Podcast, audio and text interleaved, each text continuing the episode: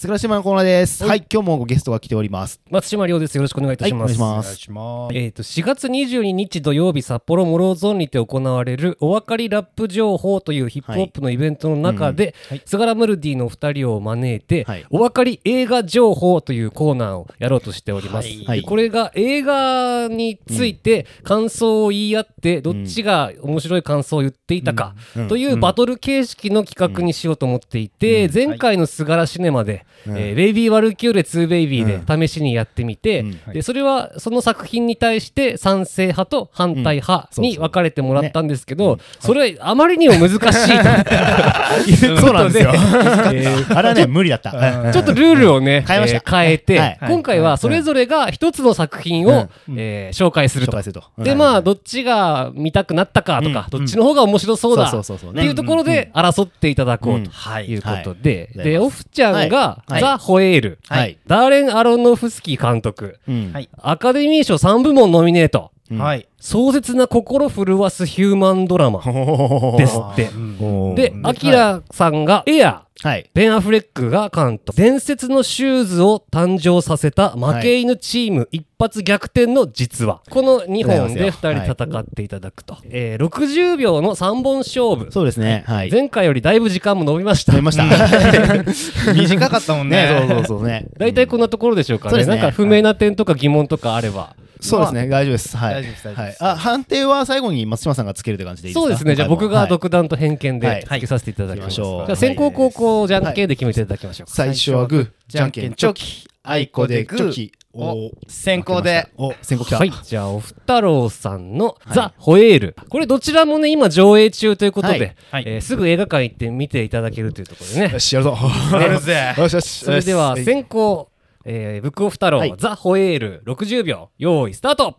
はい、ザ・ホエール舞台劇を原作に、えー、四季の近い272キロっていう異常な肥満体の父親の最後の5日間を描いているヒューマンドラマ映画になっています。で父親である主人公と娘は元妻元恋人友人みたいな関係性を描いていてそれぞれのこれまでの人生とこれからの人生っていうのが浮かび上がっていく内容になってます。ぶっちゃけ内容はタフで結構辛い話になっていて、まあ、家庭を捨てた父でそのことで傷ついてしまった娘との再会っていうのが主軸になってくるんですけれども、まあ、最後の方、まあ、めくるめくあ奇跡にも近いんじゃないかみたいな、えーお話に着地するというのが素晴らしいところでしたで室内劇でわずか7人しかキャストがいません。で演劇の舞台化というあ演劇の映画化っていうところで骨太な作品になってます。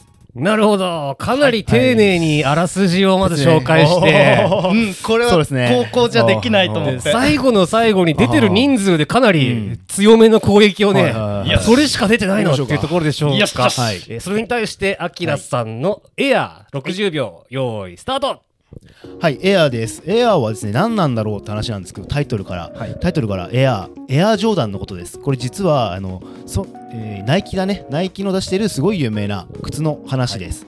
で、なんでエアータイトルかというと、実はエアージョーダンという名前が使えなかったんです、これは。で今回作品でもエアジョーダンのモチーフというか、まあ、主人公であるべきマイケル・ジョーダンがほぼ出てきません、はい。そういう映画になっています。で出てくる人自体はほぼほぼおじさんばっかりででもねすごいねいいおじさんばっかり。マット・デーモンだったりベン・アフレックだったり、えービオラ・デイブスっていうね人もすごいいいお母さん役で出てきました、でエアジョーダンこのエアジョーダンどうやってできたのかっていう話がどんどん語られていくんですけどこの後にも、えー今では、えー6572億ドル稼いでるエアジョーダンです。そのエアジョーダンの制作秘話が知れるというすごい骨太の映画でした。はいはい、ありがとうございます。はいまあ、骨太に対して骨太で帰ってくるという。で、あらすじっていうよりかは、裏話とかね、ね多めで、結構面白そうですね。まあ、具体的な数字もかなり興味深い数字が出てましたけどね。多めのねそうですよね。これに対して、え2本目60秒、ザ・ホエールブックオフ太郎、用意スタートはい、ザ・ホエールなんですけど、まあ、はい肥満体なのでめちゃくちゃ異様な風貌なんですよ。うんでもう正直開始数秒でそのまがまがしさっていうのを叩きつけてくるんです。でしかもかつ、まあ、新興宗教の話だったり同性愛だったり、まあ、ちょっと映画としてこう大衆に見るものとして成立させるには難しい素材っていうのを、まあ、レスラーだったりブラックスワンだったりもう問題作ばっかり撮ってきたアラノフルスキー監督だからこそ撮れた映画だなっていうふうに感じました。で今までの問題作って言われるようなものに比べて、まあ、より多くのお客さんに響くもう普遍性の強い愛についてとか人生についての物語っていうところで、えー娘の魂をひたすら信じる無垢な父親と最初はその思いが娘に伝わらなくらなくて傷つけて会ってしまうっていうところもあるんだけど最後の方で本当にゆっくり溶けていくっていうところがあの味わい深かったですね。あと新興宗教の勧誘の男の子が謎です。はい、ありがとうございます。なかなかいろんな情報がね、はい詰め込まれてましたけどね。ね。だいぶこれ喋るのに整理して喋ってるんじゃないかっていうね、うん気がしますけどもね。それじゃあ、それに対抗します。はいアキラさんのエアー60秒、は2本目、スタートはい、えー先ほどお話ししたようにマット・デーモン、ベン・アフレック、ビオラ・デイビスというとてもいい役者さんが揃っています、この映画は。で、この映画のすごいいいところはですね、やはりね、演技力ですね。演技力、顔力がすごいなと思いました。その、なんだろう、その特殊メイクとかそういったものに何も頼らないあのそういったところがすごいなと思ってその太ってるのをどう映すかっていうのはもうメイクで簡単にできちゃうんですよ。でも今回のマット・デーモンの顔のアップが何回も出てきます。それはそのマット・デーモンという人がその、えーそのねえーそのマイケル・ジョーダンを仲間に入れるために説得するときにいろんなシーンでいろんなタイミングで出てくるんですけどその顔がねやはりその演技力の塊だなこの人はって思うぐらい。でそれをね信じている信じて撮っているベン・アフレック監督っていうのもやっぱこの2人がすごいずっと仲良くいろんな映画を一緒に撮ってるからこそこういう関係性であありえたんだなという映画でした。はいはい、ありがとうございます。そろそろね、相手の映画に対する攻撃があったらいいななんて思ってましたけどもね、はい繰り出しましたね、はいお前のやつは特殊メイクなんだろう。そりゃあこっちは演技力でやってますと。そうですねなかなかいい攻撃だったかなと思います。はいじゃあ最後の一本ですね。はいえーザ・ホエール、ブックオフ太郎、60秒、最後の一本です。用意、スタートはい、いやこれかんメイクして簡単だろっていうのはあのね今日ドキュメンタリーというか制作費用を見たんですけれどもめちゃくちゃメイクに時間がかかりますあの巨体、あれは本当にめちゃくちゃパテみたいなのを顔に塗って超時間をかけてブレンダン・フレイザーに塗って太らせています。でこの主演ブレンダン・フレイザーの復帰作。でハムナプトラシリーズで一気にスターダムに駆け上がったんですけれどももうハードな現場だったりセクハラの被害からまあいろいろとこう引きこもりになってしまった。でそういったところから舞台版でこの本作の主演を務めたところを監督に認められて映画界にビッグカムバックしたっていうとても主人公の父親の気持ちと主演のブレンダンのこのパーソナリティが重なるような演出っていう点ではもう唯一無二誰もできなかったいいタイミングの映画だとも言えますで彼は今回で返り咲いたことから次回スコセッシの新作にディカプリオと一緒に出ますああ、いや、なかなかね、映画の中から外に飛び出すような、最後の気合入った一本。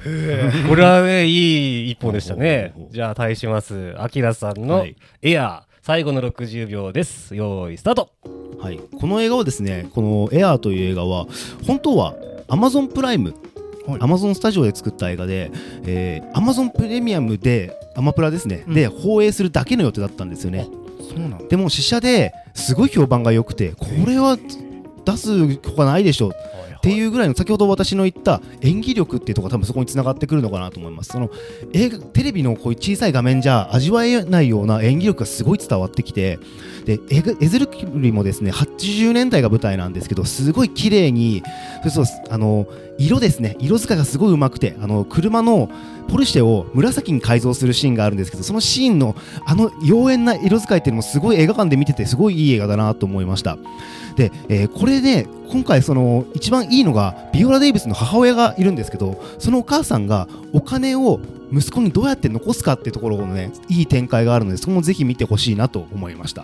はい。はい、ありがとうございます。じゃあ、60秒が3本ずつ終わりましたけどもね。い、やー、まあ、難しいな。まず感想としてはこれ2人とも相当強いんじゃないかなっていう。いや もっといけましたねこれ。もっといけましたか？うーん。いやー。うんいやーそうですね、うん。もっといけたもっと攻撃したかったなっていう今あーうん。あとお互いやっぱり勝てそうな映画を選んできてるっていう確かにそれは感じはします。そうそれはあるかもしれないですね。だからうん話聞いた段階だとうん。ちょっとねもう全然コーツつけがたいしはい。はい。もうどっちもめっちゃいい映画なんだろうなっていあうー。だから映画界にとってはもうメリットしかない、確かにそうですね。どっちも見に行かないとっていう感じがしましたね。だからすごい難しいんだけどまあ勝敗つけた方がいいですよね、はいそうですね。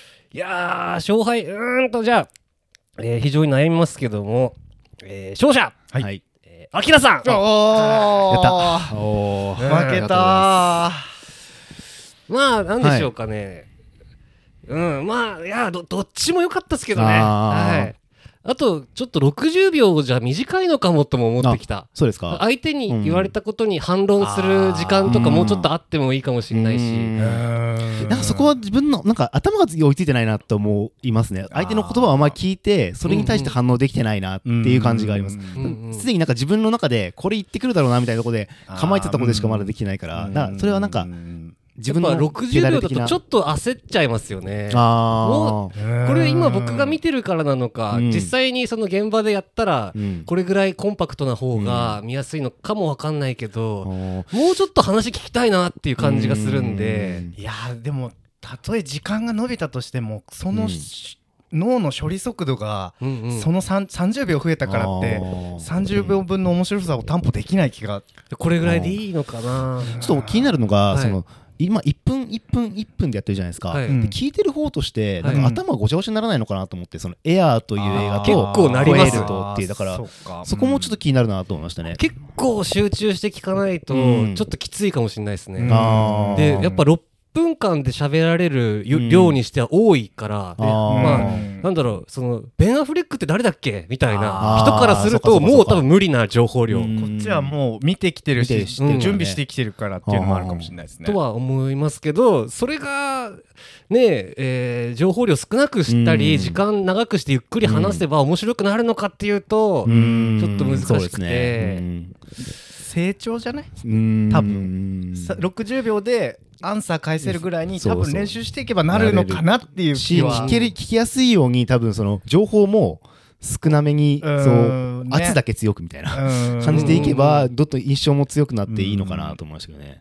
うんうんうん。でも全然面白いし2人とも多分強いんだと思います。この競技他の人がやってるの見たことないけど 多分2人とも相当やっぱ強いんだろうなっては。いやー。いやでも俺昨日うん一昨日かうん。あのエア見てか勝てねえって思うくらい すごい好きであーうんうん。めちゃくちゃ好きだったからすごい大変だったよ。あー。ホエホエールでどう勝てばいいんだみたいな。なんかこのバトルポイントとしては、はい。やっぱホエールはうん。演劇っていうのと、そのブレンダン・フレイザーが、うん。